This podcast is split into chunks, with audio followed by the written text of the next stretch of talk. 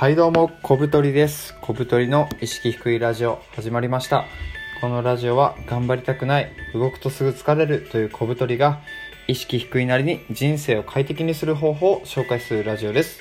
皆さんよろしくお願いします。はい。今回はですねちょっと人間関係について話していきたいと思います。主に話したいことは2つありまして、まあ、1つ目は人間関係の構築できる数は決まってるよねっていう話と2つ目は仲良くなる人の特徴っていうのですね。じゃあまず1つ目から話していきたいと思います。人間関係の数が決まってるということなんですが、えー、皆さんどう思いますか？実はですねなんかどっかの有名な人が研究してまして人間があの社会的な関係を構築構築できる数っていうのは150人ぐらいっていう決まってるらしいです。なんかね、ダンバー数って呼ぶんですけど、それを超えると、その人間の能力的にあの人間関係を築けないということがあるらしくて、僕これを聞いた時にですね、なんかこう非常に腹落ちしまして、なんか人間関係って、なんか人と人の間に線ができるみたいなイメージを持つことが多いと思うんですけど、なんか僕はそうではなくて、なんかこう自分の周りにねなんか箱みたいなのがいっぱいあってでその中に人が入ったり出たりしてるみたいなイメージなんですね。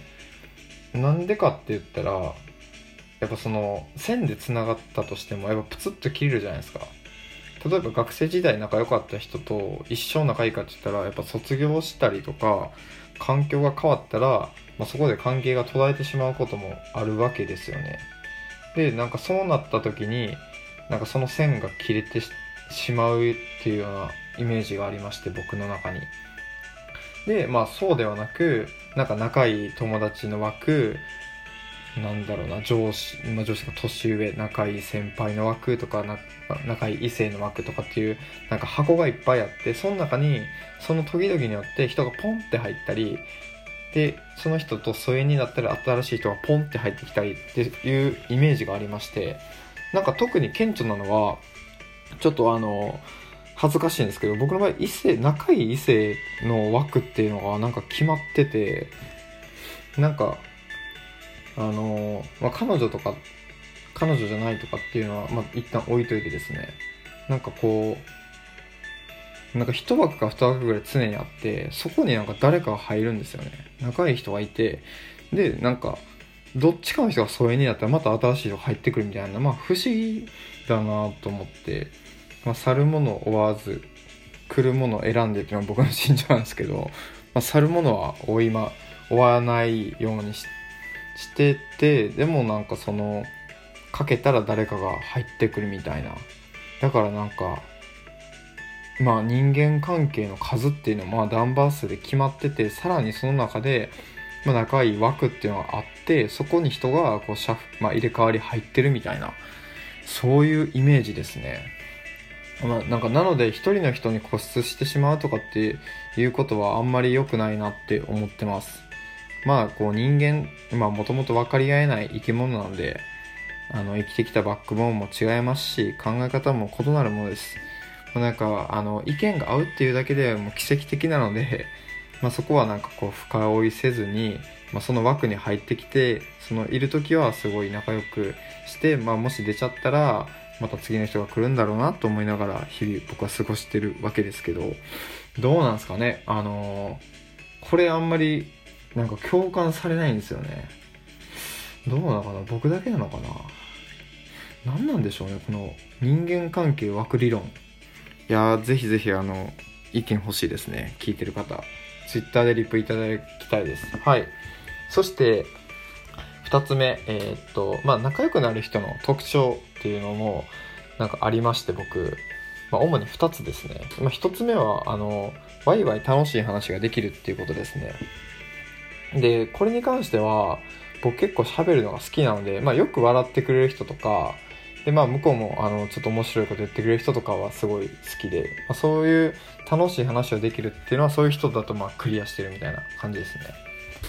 で、二つ目の特徴が、結構、まあ、少ないというか、あんまなくて、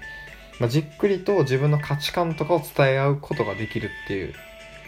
これはどういうことかと言いますとなんか一つのことが起きた時に、まあ、僕はこう思うみたいなことを話したら相手がそれを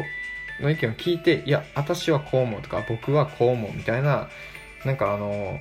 口論ではなくなんかお互いの意見を、まあ、出してなんか照らし合わせるとか、まあ、違いを楽しむみたいな、ま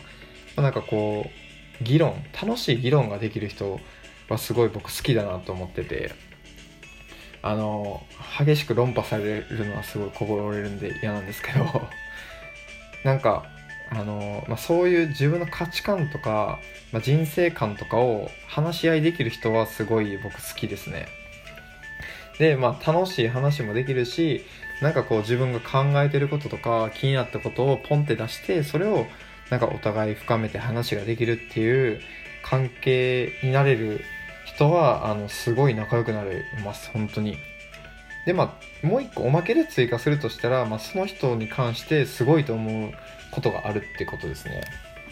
例えばなんかすごい話してて面白いやつではあるんだけど実はすごい勉強家でいろんな知識持ってておもろいとか。でこのすごい、まあ、尊敬できるとこっていうのは結構誰しも見てて思うので、まあ、あんまり大事ではないんですけど、まあ、あればなおいみたいな感じですね。はい。皆さんどうですか？あの仲良くなる友達の特徴とかって結構似通ってると思うんですよね。なんでかって言ったらあの自分にあの 特徴があってそれにマッチする人とやっぱりあの仲良くなるからですね。僕の場合はあのすっげえ喋ってうるさい割とうるさいと思うのででもラジオでも一人で永遠喋ってるぐらいですからね相当うるさいと思います。なので、まあ、おとなしくて話聞いてくれる人と仲良くなることが多いです。あの身の回りの人いつもありがとうございます。話聞いてくれてあのあなたのおかげで僕は楽しいです。まあいろんな話聞いてくれる人ありがとう。はい。という感じですね。でまあ人間関係の数が決まって、まあ、枠があってそこが入れ替わってるみたいな。これはねなんなんかこう伝わってほしいな。伝わるかな。いや伝わってほしいな。まあでも分かりやすく言えばあの恋人とかってそうじゃないですか。その複数恋愛主義者のポリアモリーとかじゃない限りやっぱあの彼氏とか彼女枠って大体1個じゃないですか。